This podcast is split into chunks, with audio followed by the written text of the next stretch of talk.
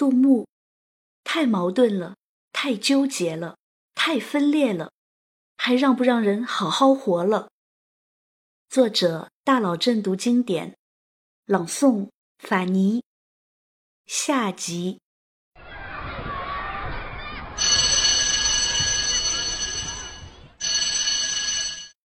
好啦，现在就让我们跟着杜牧同学进入一段愉快的诗歌之旅吧。还记得杜牧写的哪五类诗吗？开始抢答：女子题材诗、忧国忧民诗、咏史怀古诗、写景抒怀诗、酬答寄赠诗。回答正确。女子题材的前面已经领教过了，下面欣赏一首忧国忧民的《早雁》。荆河秋半鲁闲开，云外惊飞四散哀。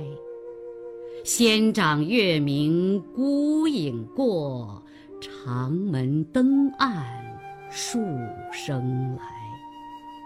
须知胡骑纷纷在，岂逐春风一一回。莫厌潇湘少人处，水多孤米暗梅苔。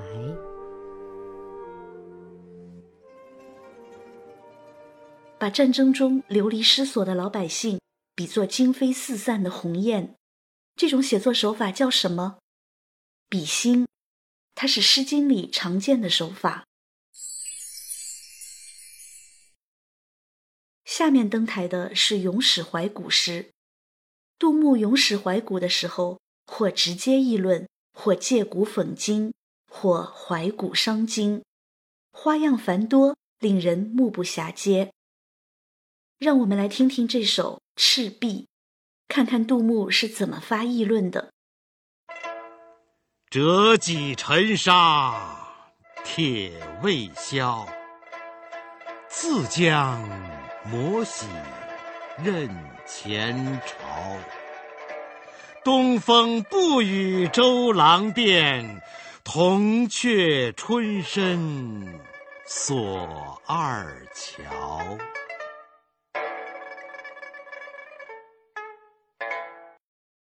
周瑜费了那么大劲，取得了赤壁之战的胜利，可杜牧却说那是一场东风的功劳。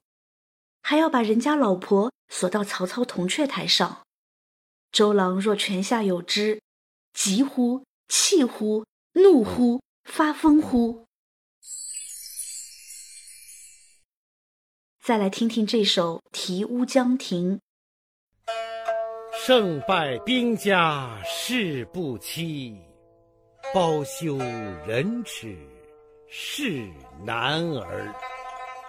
江东子弟多才俊，卷土重来未可知。大家都说项羽在乌江自刎是壮举，可杜牧偏偏说他是窝囊废。干嘛要死呢？干嘛不卷土重来呢？真是瞎逞英雄。项羽若泉下有知，急乎、气乎、怒乎、发疯乎？杜牧的议论够别出心裁吧？借古讽今这个写作手法上的小九九，杜牧早就很熟练了。还记得他二十五岁写的那篇《阿房宫赋》吗？亲人不暇自哀，而后人哀之。后人哀之而不见之，以使后人而复哀。后人。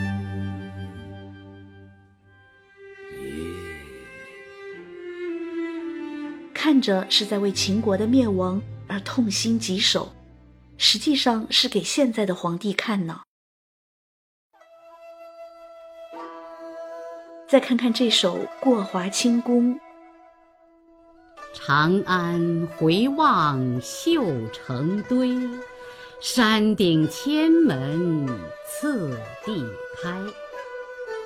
一骑红尘妃子笑，无人知是荔枝来。这胆大包天的杜牧啊，竟然把皇帝的祖宗唐玄宗拿出来，讽刺他们太骄奢淫逸，还想不想活了？还有一种手法叫怀古伤今。就是触景生情，想想古人，再想想现在。比如这首《泊秦淮》：烟笼寒水月笼沙，夜泊秦淮近酒家。商女不知亡国恨，隔江犹唱后庭花。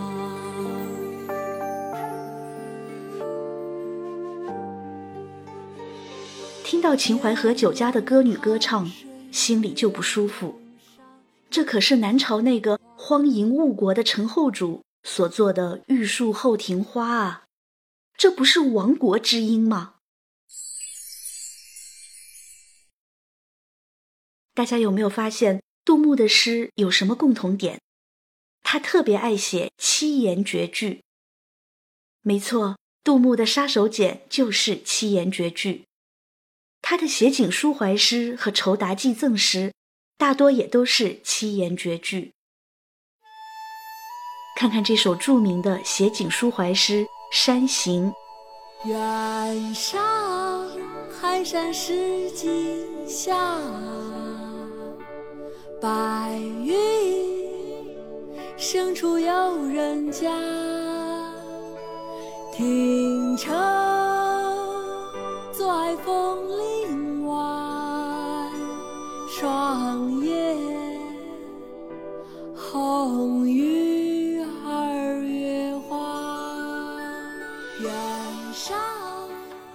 深处，多么传神！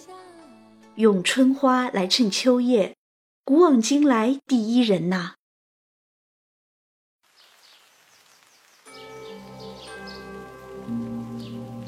再看看这首《江南春》。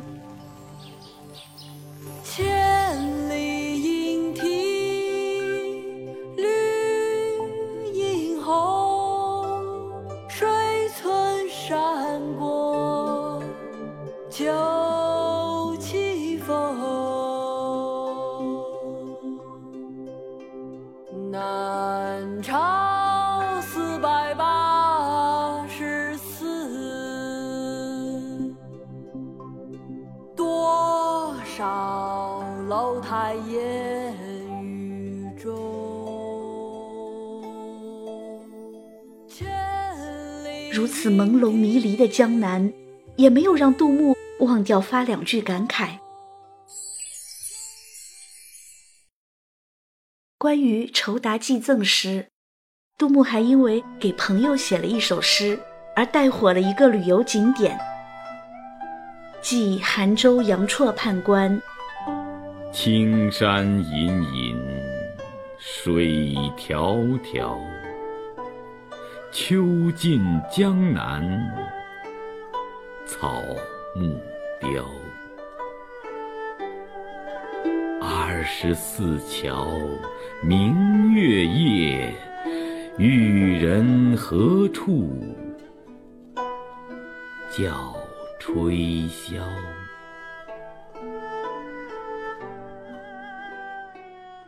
扬州若是做城市宣传片。杜牧就是当之无愧的形象代言人。灰暗压抑的晚唐，因为有了杜牧的诗，绽放出了一丝迷人的光彩。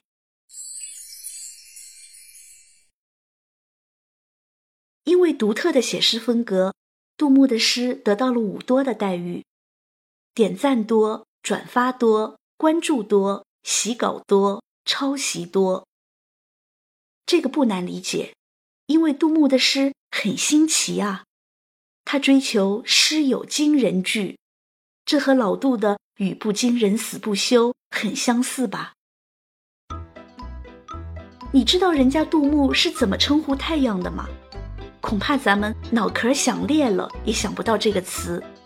跳完，跳完相称走不住。这不就是太阳东边升起，西边落下吗？跳什么完？你知道杜牧是怎么描绘大雨的吗？神边鬼域在阴地，来往喷洒何癫狂。哦天，看完整个人都要癫狂了。除了用语新奇，杜牧的构思也很新奇。比如这首《紫薇花》。小吟秋露一枝新，不占园中最上春。桃李无言又何在？向风偏笑艳阳人。诗中有没有出现“紫薇花”这三个字呢？没有，可是句句都在描写紫薇花。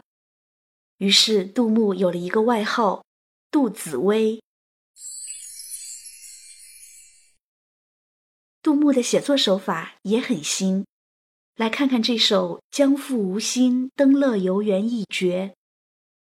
青史有味是无能，闲爱孤云，静爱僧。欲把一挥江海去，乐游原上望昭陵。一般人写诗都是托物起兴。而杜牧的这首却是托事于物来起兴，起到了言已尽而意有余的效果。至于赤壁、题乌江亭等，都是观点新。杜牧就是那种不创新就会死的人，他用语新、构思新、手法新、观点新，自然是唐诗界的一股清流。受到五多的待遇，当然就不奇怪了。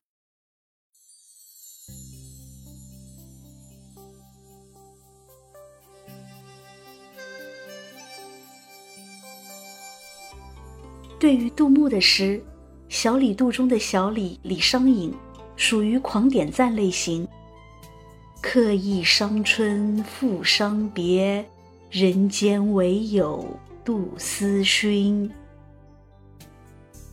明朝著名文艺批评家胡应麟属于狂转发类型的。东风不与周郎便，铜雀春深锁二乔，皆宋人议论之祖。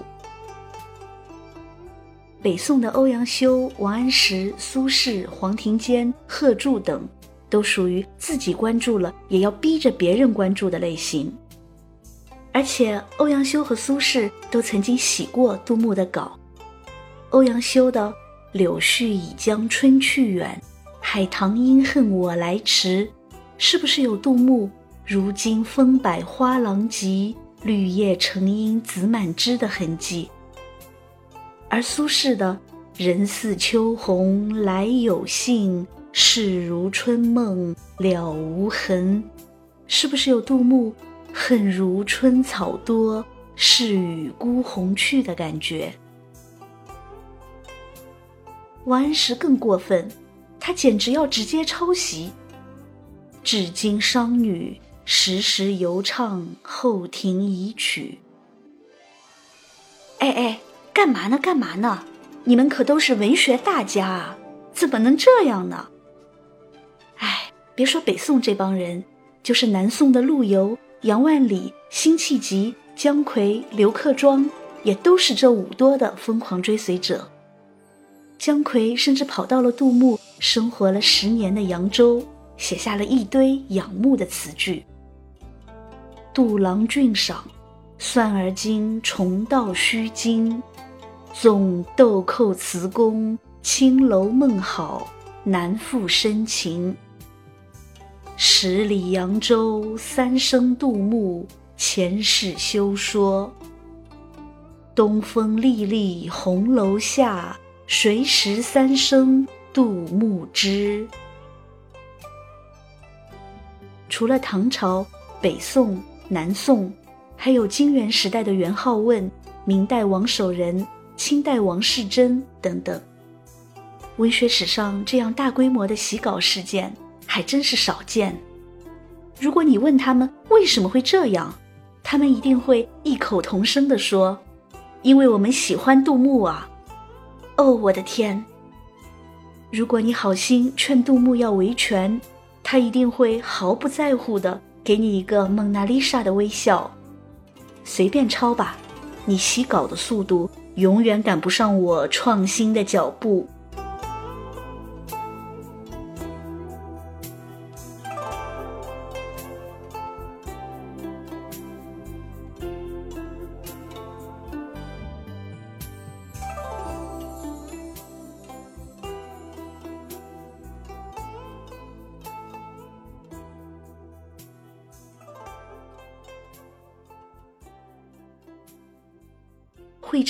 年，四十二岁的杜牧在池州担任刺史。那年的清明节，他经过杏花村，天上下起了蒙蒙细雨。他想喝杯酒暖暖身子，却看不见一个酒家，找不到一个可以问路的人。幸亏遇见了一个牧童，给他指了指杏花村的方向，一首诗便从杜牧的心底流淌了出来。清明时节雨纷纷，路上行人欲断魂。借问酒家何处有？牧童遥指杏花村。路上行人为什么会欲断魂呢？因为天阴下雨，因为思念逝去的亲人。不。这路上的行人就是杜牧自己。因为唐朝自安史之乱后，经济受到了严重的破坏，出现了荒草千里的萧条景象。这就是杜牧要生活的土地，这就是他要治理的池州，这就是当时社会的一个缩影。可是面对日薄西山的大唐。杜牧有心却无力，公道世间唯白发，贵人头上不曾饶。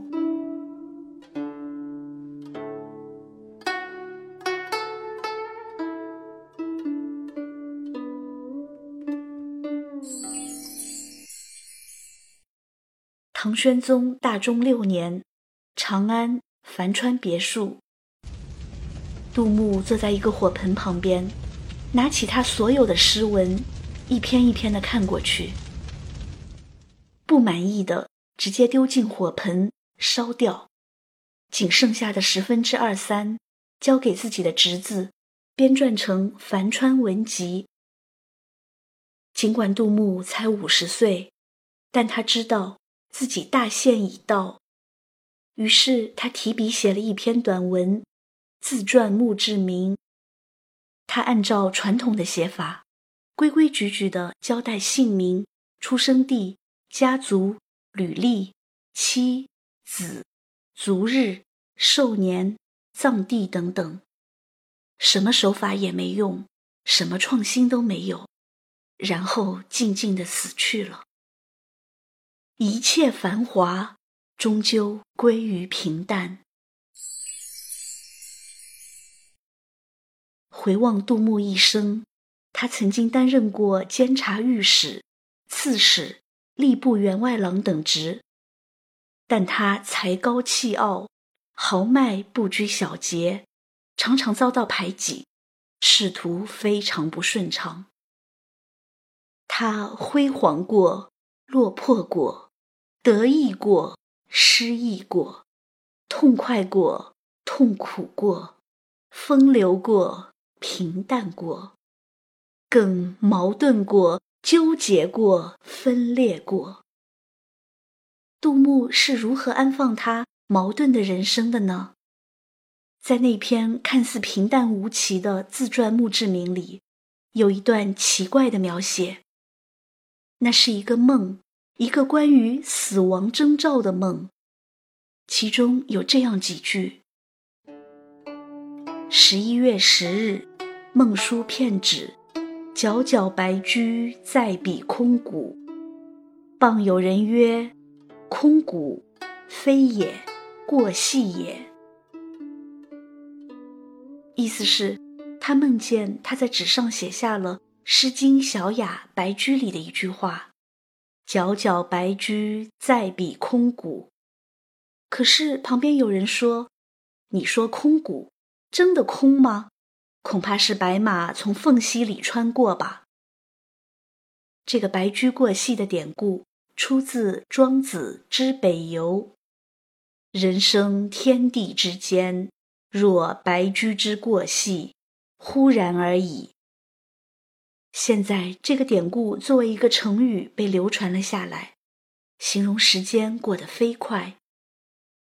是啊，一眨眼的时间，一辈子就过去了。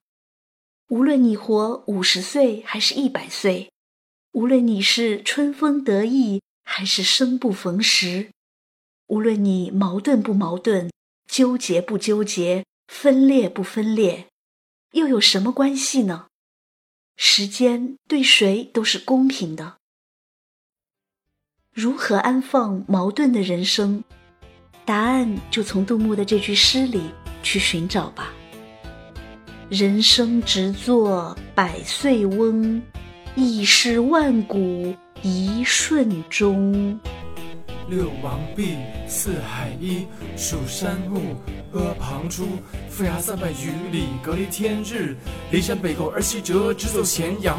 二川溶溶，流入宫墙。五步一楼，十步一阁。狼腰漫回，岩牙高啄，各包地势，勾心斗角。攀攀岩，群群岩，峰峰水涡，殊不知其几千万落。长桥卧波，问云何龙？复道行空，不计何鸿。高低冥迷，不知西东。歌台暖响，春光融融。午殿冷袖，风雨凄凄。一日之内，一空之间，而气候不齐。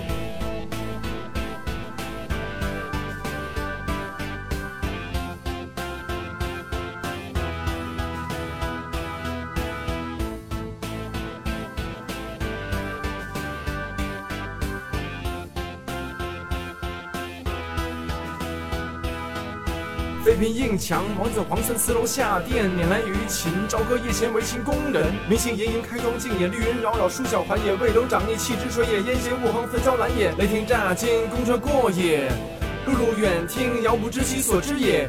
一击一容，金太极言。万里远视，而王姓焉有不见者三十六年。燕赵之收藏，韩魏之经营，西楚之精英。几十几年，飘掠其人，倚天如山，一代不能有，衰歪其间。鼎盛玉石，轻快助力，气质离异，秦人视之，亦不甚惜。嗟乎！一人之心，千万人之心也。情爱纷折，人意念其家。奈何取之尽锱铢，用之如泥沙？奈何取之尽锱铢，用之如泥沙？使负栋之柱，多于南亩之农夫。驾粮之船，多于机上之宫女；钉头林林，多于赞誉之粟粒；画风参差，多于周身之帛履；直栏横剑，多于窘土之城郭；管弦欧鸦，多于世人之言语。使天下之人不敢言而敢怒，独夫之心日益骄固。戍卒教，函谷举，楚人一句可怜焦土。戍卒教，函谷举，楚人一句可怜焦土。戍卒教，函谷举，楚人一句可怜焦土。戍卒教，函谷举，楚人一句可怜焦土。面六国者，六国也，非秦也；足秦者，秦也，非天下也。几乎使六国各爱其人，则足以拒秦。使秦复爱六国之人，则第三世可知万世而为君。谁得而族灭也？秦人不暇自哀，而后人哀之；后人哀之而不见之，亦使后人而复哀后人也。面六国者，六国也，非秦也；足秦者，秦也，非天下也。几乎使六国各爱其人，则足以拒秦。使秦复爱六国之人，则第三世可知万世而为君。谁得而族灭也？秦人不暇自哀，而后人哀之；后人哀之而不见之，亦使后人而复哀后人也。